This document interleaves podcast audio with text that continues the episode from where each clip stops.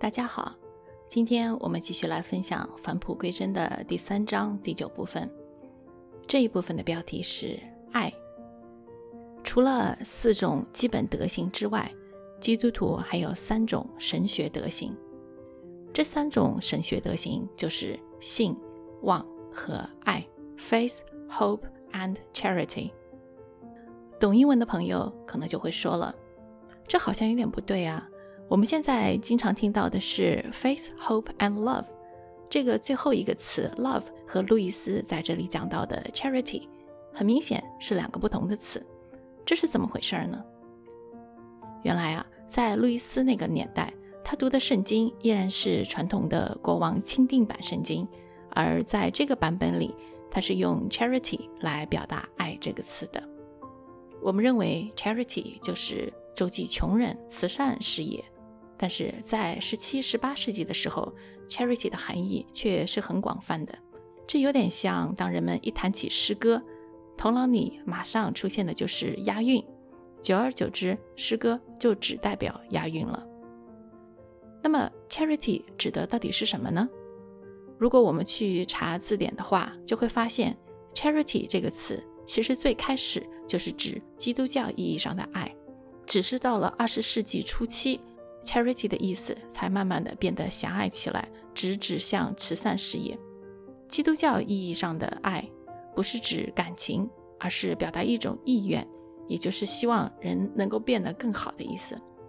这种意愿，我们对自己有，也应该学会对别人有。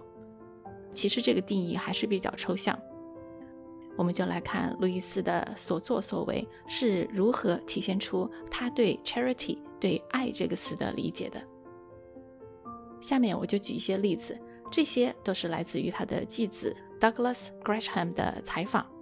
这个采访的链接我会放在节目的叙述栏里面，有兴趣的朋友可以去看一下采访的全部内容。道格拉斯说，路易斯对自己要求十分严格，而且他特别重视爱这一项美德。路易斯的口头禅就是。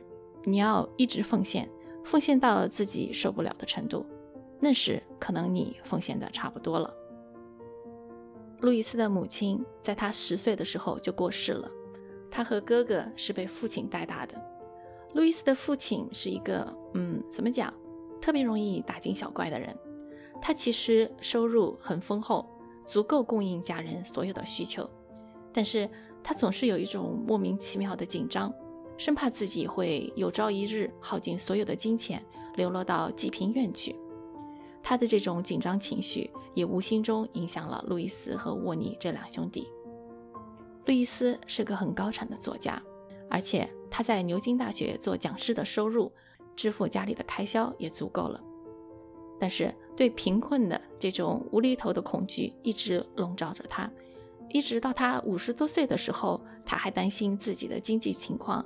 生怕有一天会被送到济贫院去。可就是这样一个十分害怕贫困的人，他把自己基督教方面的写作的收入设立了一个基金会，将三分之二的收入捐献给需要帮助的人。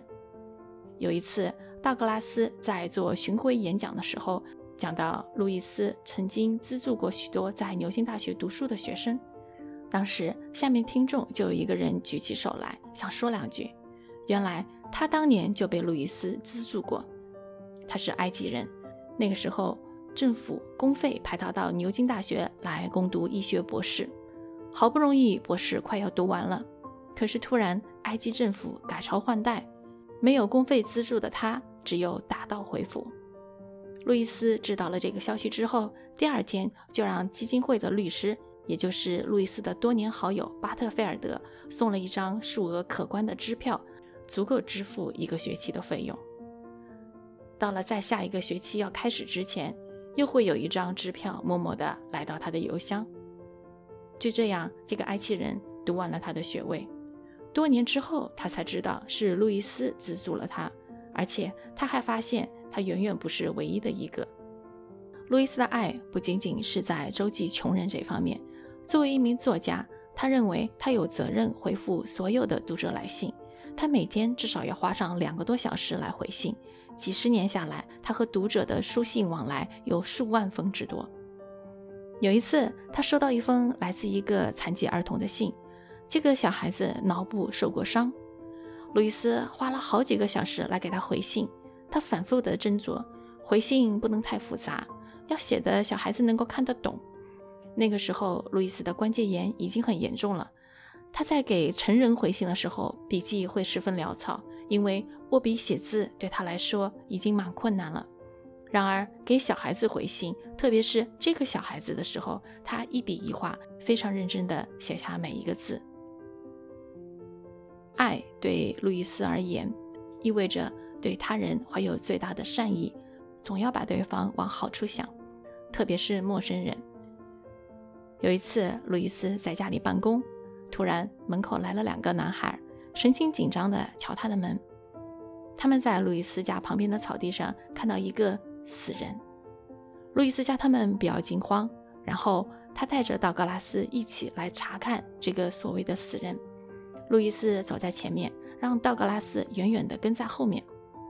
走到那里，他们发现所谓的尸体其实是一个在熟睡的年轻人。他衣衫褴褛，面容憔悴，很有可能是从收容院这种地方出来的。路易斯就把他带回家里，让他好好的吃了一顿。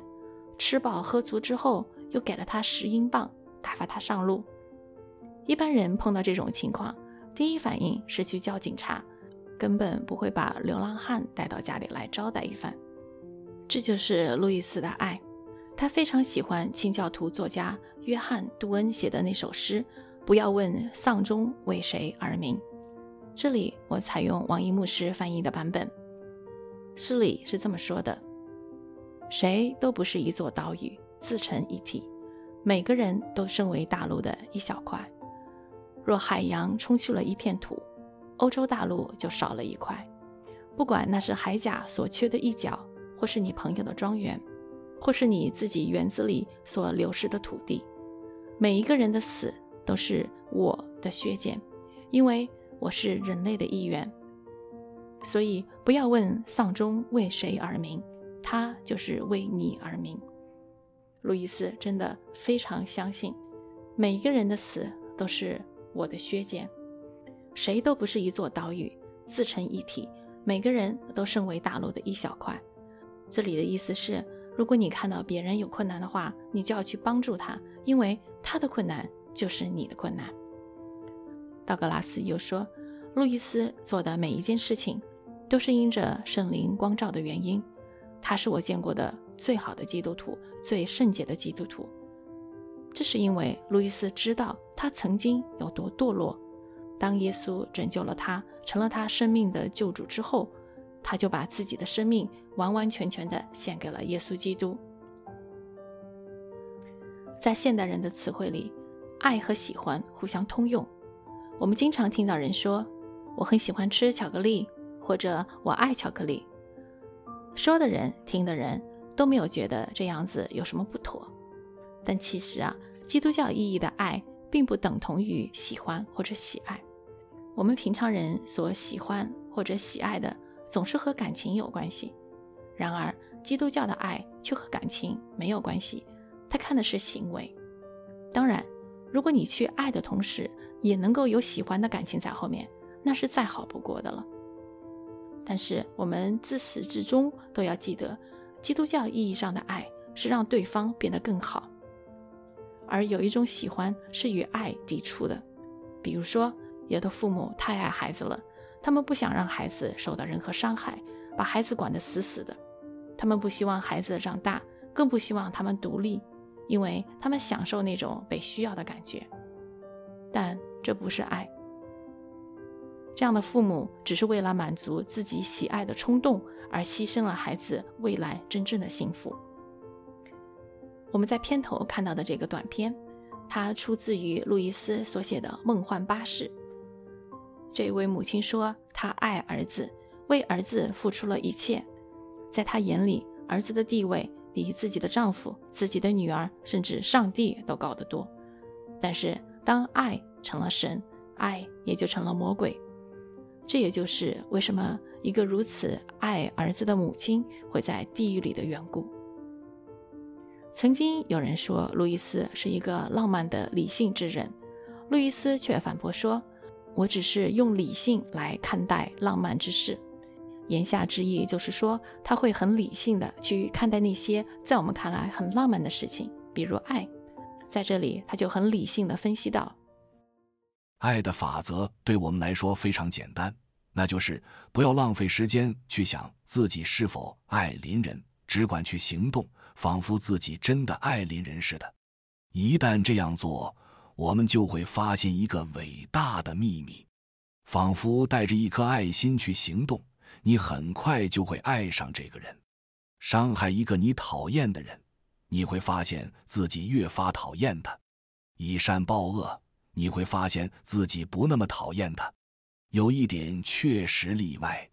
如果你以善报恶，不是为了取悦上帝、遵守爱的律法，而是为了向他表明你多么宽宏大量，让他欠下你的人情，然后坐等他的感激，你很可能会失望。人都不是傻瓜，是炫耀还是惠顾，他们一眼就能看出。但是，无论何时，我们向另一个自我行善。不为别的，只因为他是另一个自我，像我们一样由上帝所造。我们希望他获得属于自己的幸福，就像希望我们自己幸福一样。那时，我们就已经学会多爱他一点，至少少讨厌他一点了。Corey Ten Boom 是一位很有名的作家，他曾经写过一本传记，名叫《密室》（The Hiding Place）。